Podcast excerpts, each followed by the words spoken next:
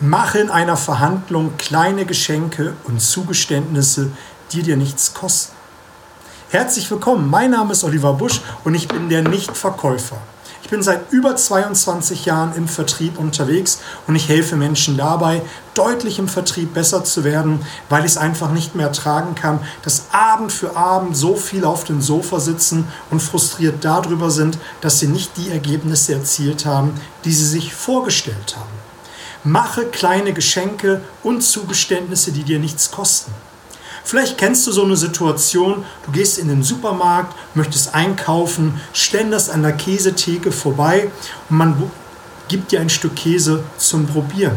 Du probierst ein Stück und schwuppdiwupp hast du ein großes Stück Käse ungeplant in deinen Einkaufswagen.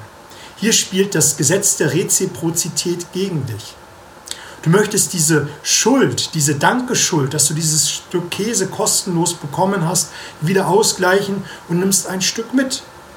Und dieses Gesetz kannst du für dich wunderbar nutzen, wenn du in ein Verkaufsgespräch gehst, wenn du in eine Verhandlung gehst oder wenn du andere Menschen überzeugen willst, dann mach am Anfang Zugeständnisse, die dir nichts kosten oder nicht viel kosten.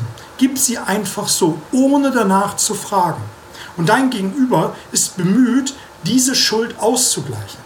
Und er wird es in der Regel tun mit viel größeren Zugeständnissen als wie das, was du hineingegeben hast. Also, bau eine Dankeschuld auf, indem du Dinge kostenlos gibst, indem du Zugeständnisse machst oder einfach indem du mega freundlich bist. Du kannst hier auch das Gesetz der Sympathie und das Gesetz der Reziprozität miteinander mischen.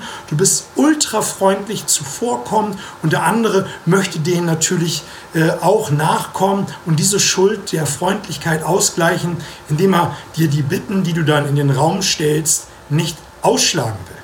Also, Speichere diesen Beitrag ab, damit du immer wieder darauf zugreifen kannst und nochmal genau nachhören kannst, nachsehen kannst, wie das gewesen ist und markiere den ein oder anderen Freund, damit er auch davon profitieren kann. Also in diesem Sinne, mach's gut.